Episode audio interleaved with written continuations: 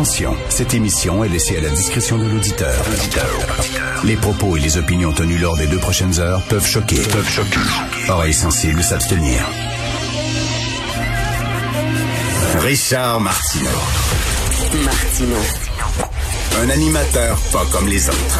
Richard Martineau. Cube Radio.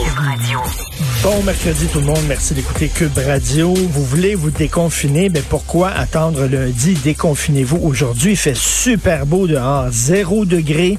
On peut se promener le manteau d'hiver ouvert. Profitez-en, allez prendre une marche. Ça fait du bien entre les deux oreilles.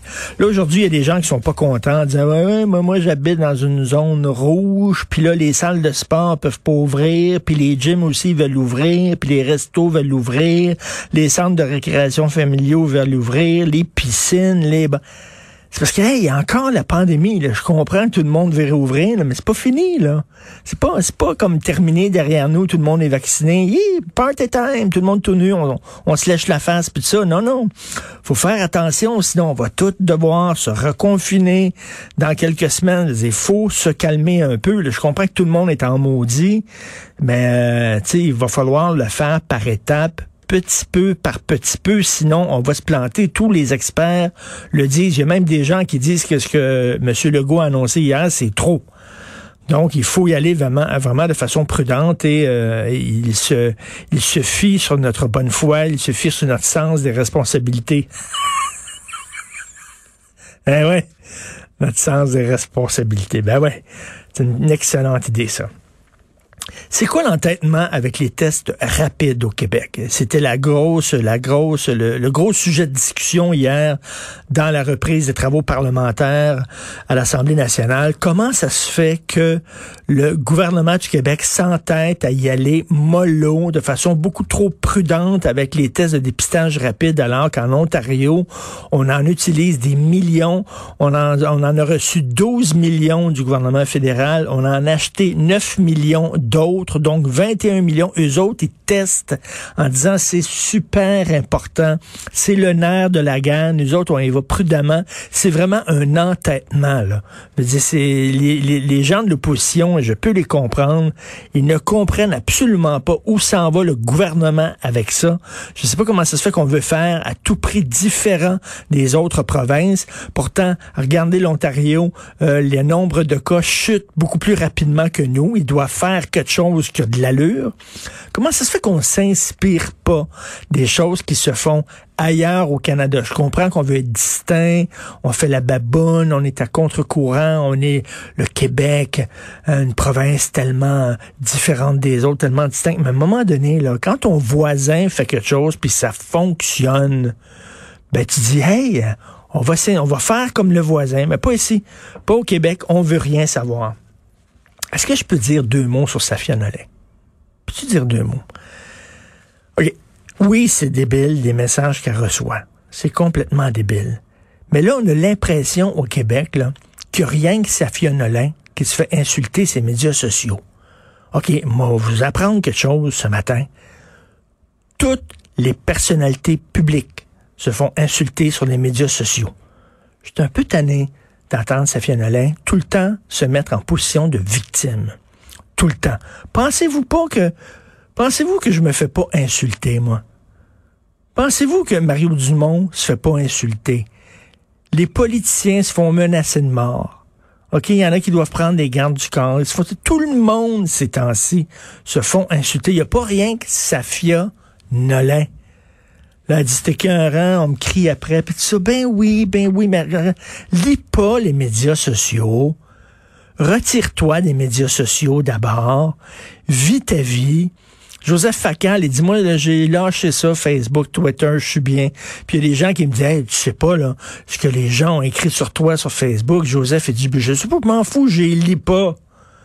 Mais si tu googles ton nom, puis tu vas sur Twitter, puis tu mets ton nom, puis là, tu lis les gens qui disent euh, Va chier, je tout ça. Puis là, tu brailles, ben va pas les lire, les Christie de messages, protège-toi. Tout le monde se fait écœurer ces temps-ci.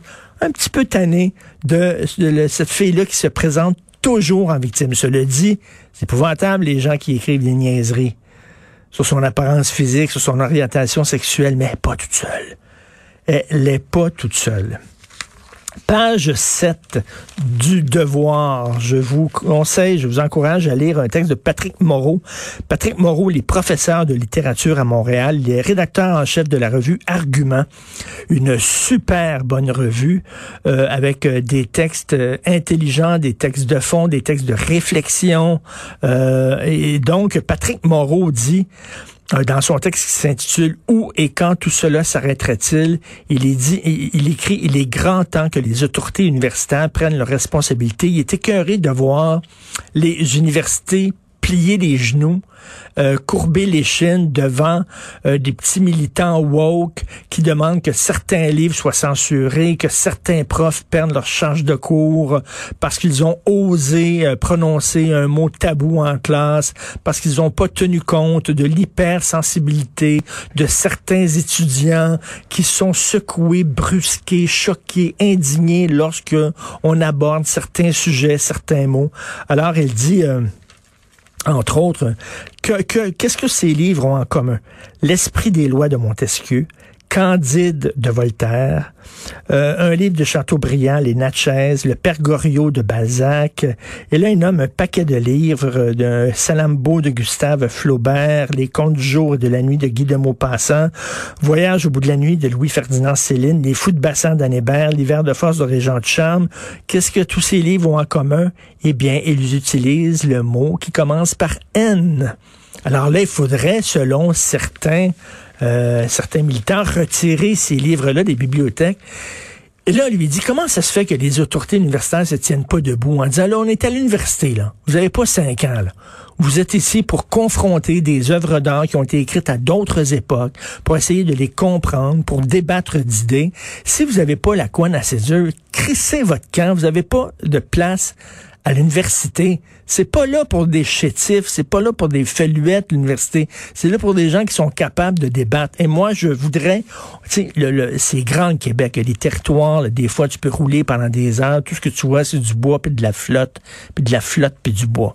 On devrait créer comme un genre de, de territoire pour les hypersensibles. Puis là, on les enverrait là.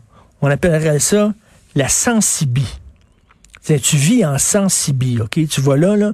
Puis là, ce serait rien des beaux petits livres. Les bibliothèques, ce serait rien des Martines. Martine va pique-niquer, puis Martine à la plage, puis des beaux livres comme ça, là. On mettrait certains Tintins, pas toutes, parce qu'il y en a qui, il y en a qui vont faire pleurer. Fait que si t'as pas la coin de tu irais vivre en sensibi. OK? Puis là, ce serait comme une, sous une grosse loge. Ce serait un gros Christie de safe space pour les, les, les chialeux. Alors, euh, ça serait. Puis là, là, ça, serait la musique de Sophia Nolin qui jouerait à longueur de jour. Tout doux, tout doux, tout doux, là. Puis ce serait très le fun. Puis nous autres, les gens qui voulons débattre, qui, ceux qui ne broient pas, ceux qui se roulent pas en boule euh, dans un coin lorsqu'ils entendent certains mots fâcheux, euh, tout ça, ben nous autres, on va vivre en adulte. Puis ça, il y aurait comme des petits-enfants qui vivraient en sensibie. Ça serait super génial. Je trouve ça fantastique. Vous écoutez Martineau.